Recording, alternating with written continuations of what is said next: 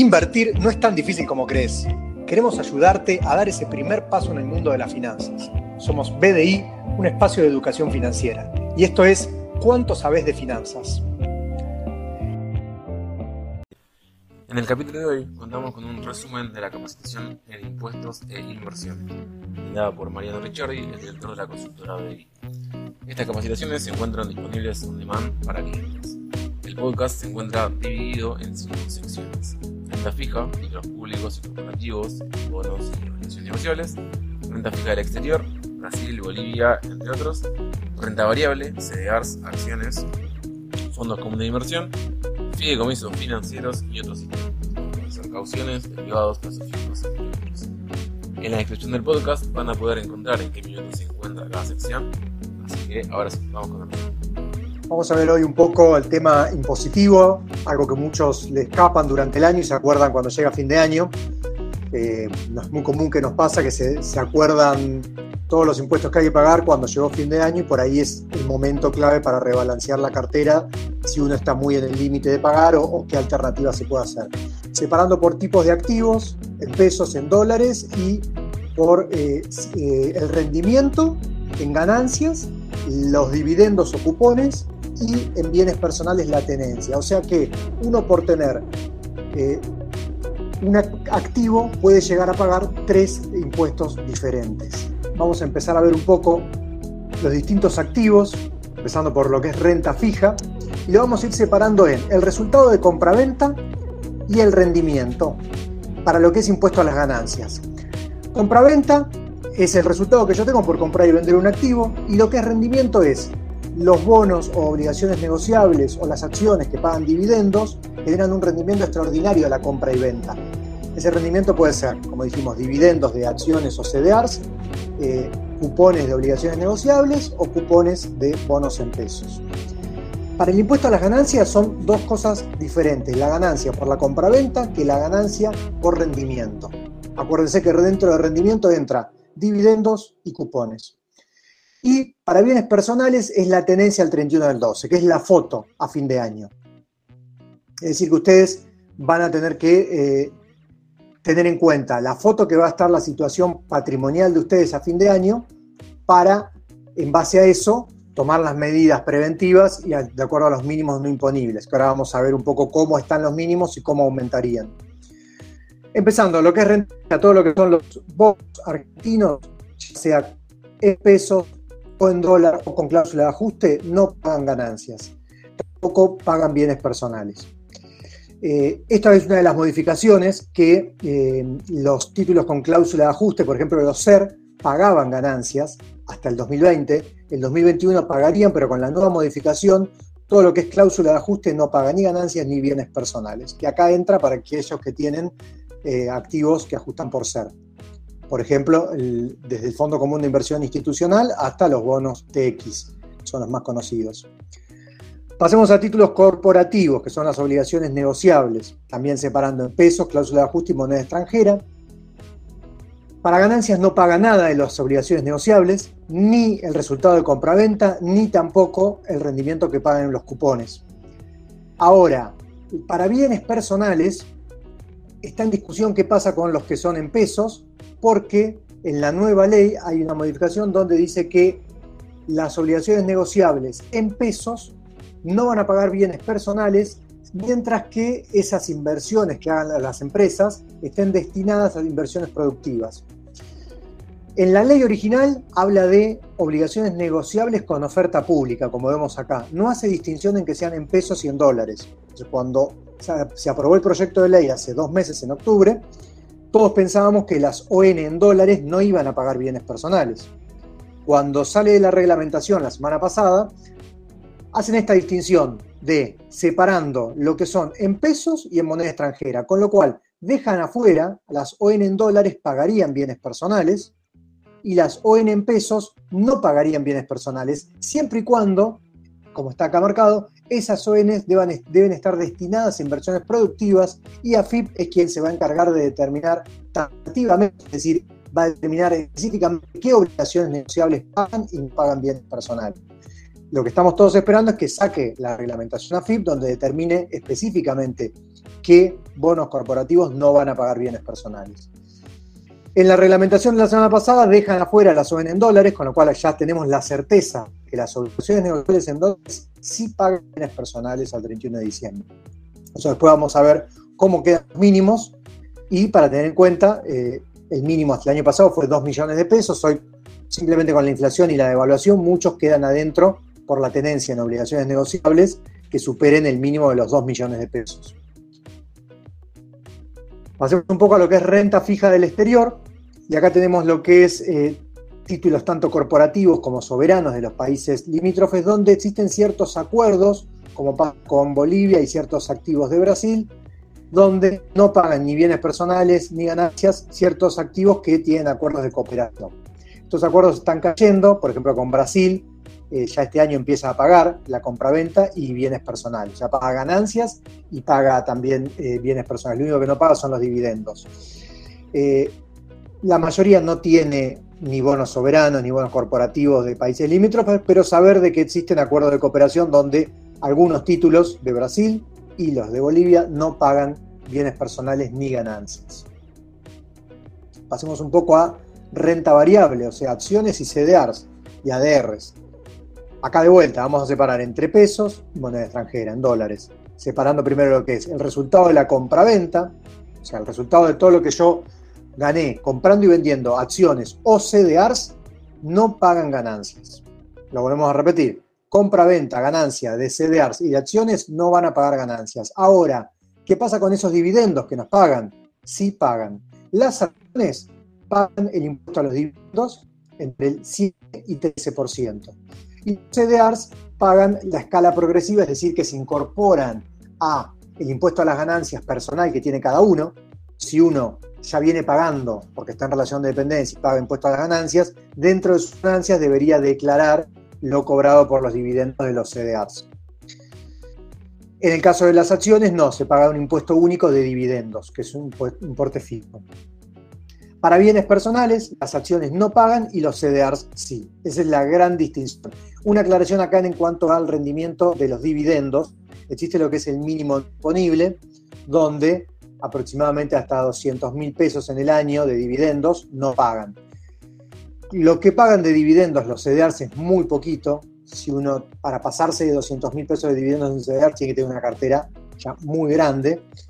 El común de los inversores pequeños no va a pagar ganancias por esto. Lo aclaro porque siempre preguntan qué pasa con los dividendos que fui cobrando de eh, Johnson Johnson, lo que fue pagando fue el 1% sobre, recuerden que los CDR son certificados de participación que son pequeños porcentajes de una acción del exterior, con lo cual eh, del, dividendo, ese 1% sobre la acción es mucho menor y a su vez en los CDRs eh, el banco Comafi les retiene eh, este impuesto en cabeza del el agente colocador con el exterior. Con lo cual, este impuesto ya lo tienen cobrado, por decirlo de una forma, y descontado, pero bueno, en su declaración jurada de ganancias lo tendrían que incorporar. Pasemos ahora a los ADR. Los ADR son las acciones argentinas que están en el exterior. No pagan bienes personales, pero eh, sí paga el resultado de compra-venta. Es decir, si yo tengo acciones de Negra en Argentina, el resultado de compra-venta no paga. Pero si yo los tengo en un broker del exterior o una cuenta del exterior, o sea, vía ADR, el resultado de compra-venta sí pagaría. Por eso siempre cuando uno compra activos argentinos o inclusive acciones del exterior, eh, hay un beneficio impositivo de tener comprado vía CDAs o acciones locales. ¿Por qué? Porque vemos acá, no paga ganancias.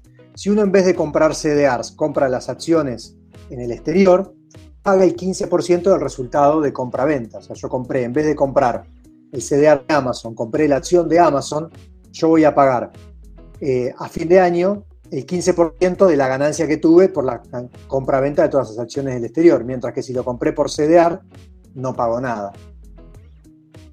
Eh, ahora, acciones del resto del país, y acá. Ahora, en bienes personales, si yo tengo la acción del exterior, pago bienes personales y pago la alícuota doble, pago el 2% o hasta el 2,25%. Si yo tengo el CDR, pago bienes personales, pero pago la alícuota simple, el 1%, la mitad. Entonces existen ciertos beneficios fiscales para los cuales ustedes, si compran desde Argentina, vía acciones locales o acciones del exterior vía CDRs, van a tener beneficios impositivos.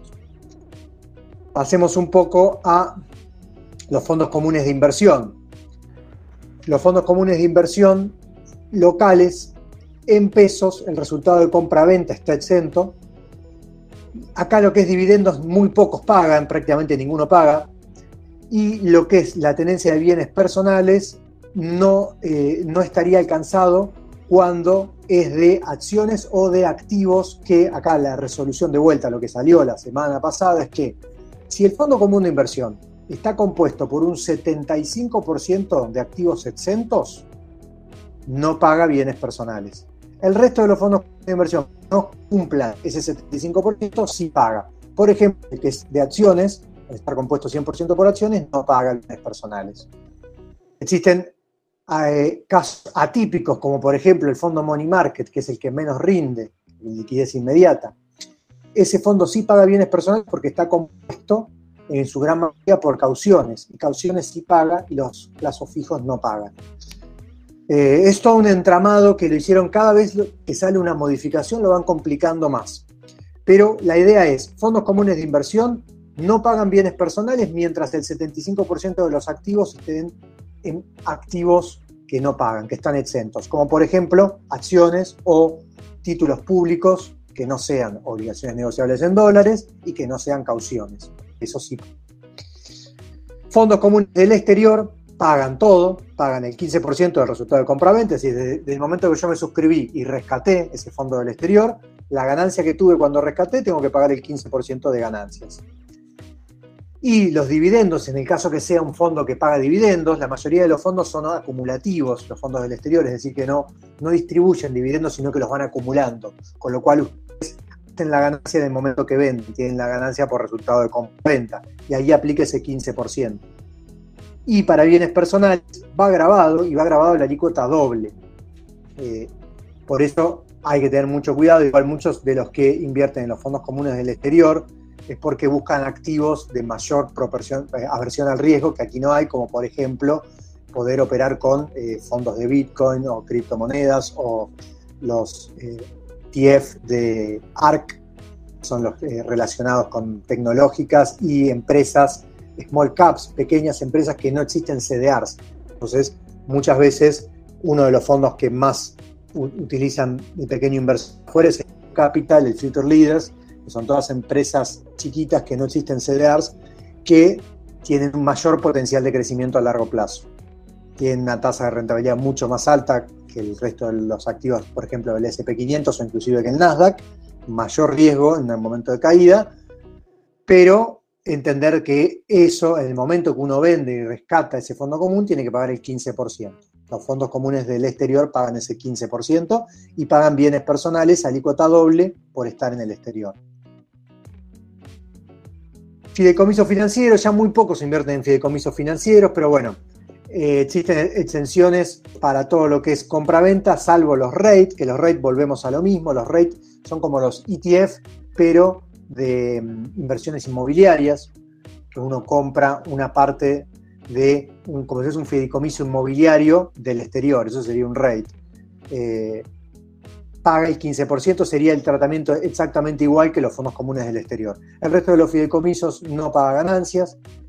Eh, hoy ya los minoristas no hay ningún incentivo, por más que no paguen impuestos, porque las tasas de los fideicomisos financieros y la poca liquidez que tienen no los hace atractivos. Hace unos años eh, era una excelente alternativa, 3, 4 años, los fideicomisos financieros, no podía entrar un fideicomiso de Garbarino, por ejemplo, Garbarino cobraba en cuotas, y todo el conjunto ese paquete de deudas en cuotas que tenía a, cobrar Garbarino emitió un fideicomiso financiero, que lo descontaba una tasa que lo negociaba en el mercado. Los inversores minoristas podían entrar.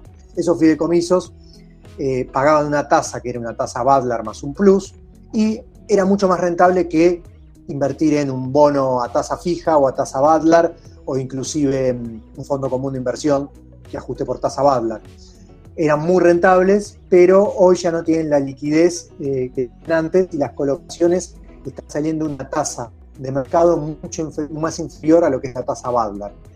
Eh, lo cual, bueno, no es un instrumento atractivo. Lo mismo pasa con los cheques diferidos. Hoy comprar un cheque ya no es tan atractivo. Sí es atractivo para una empresa, una pyme, colocar cheques, pero no eh, para un inversor minorista comprar cheques para descontar, cheques avalados, como son generalmente.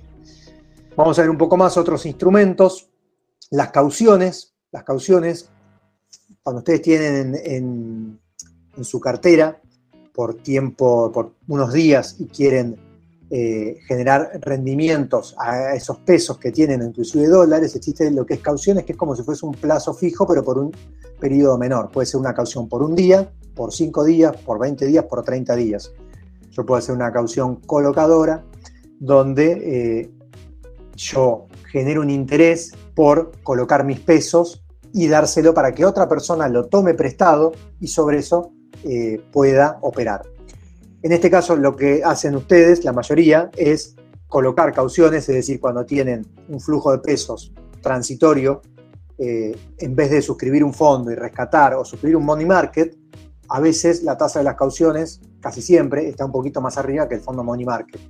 Pero la ganancia de las cauciones paga una escala progresiva de ganancias y si al 31 de diciembre, y esto es para que tengan cuidado porque ya mucho nos pasó el año pasado, muchos clientes, quedaron colocados con cauciones al 31 de diciembre, es decir, la mayoría no quiere dejar los pesos quietos ni un día, entonces hace cauciones para que ese excedente de pesos, aunque sea de un día, dos días, una semana, vaya generando interés.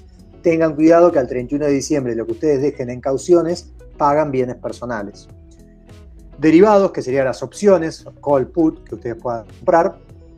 El resultado, ganancias en la escala progresiva, y eh, si ustedes al 31 de diciembre tienen todavía calls o put, pagan bienes personales. Eh, tema plazos fijos. Plazos fijos eh, no pagan bienes personales, no pagan ganancias por los intereses, pero lo que es en moneda extranjera paga la escala progresiva. Esto con la nueva modificación lo que hizo es que el plazo fijo UVA, hasta el año pasado, el plazo fijo en pesos con cláusula de ajuste, pagaba impuesto a las ganancias y también pagaba bienes personales. Con la nueva modificación, los plazos fijos suban no pagan. Eh, y los que queda solamente, lo único que paga son los plazos fijos en dólares. Solamente la ganancia. Igual la tasa de un plazo fijo en dólares es inferior al 1% anual, cual es mínimo, mínimo. Eh, bueno, cheques de pago diferido, estábamos hablando de como los fideicomisos financieros, no es un instrumento atractivo, pero eh, no pagan ni ganancias la compraventa ni el interés que genera, pero sí paga bienes personales y quedan colocados con cheques. Lo mismo las facturas de crédito para pymes, pero no entraría en el, inversor común. Esta fue la primera parte del resumen de la capacitación de impuestos e inversiones, que duró una hora y decidimos cortarlo para que no, no se haga tan, tan largo el podcast. Pero la próxima semana vamos a hablar de los cambios en las regulaciones. Así que los esperamos.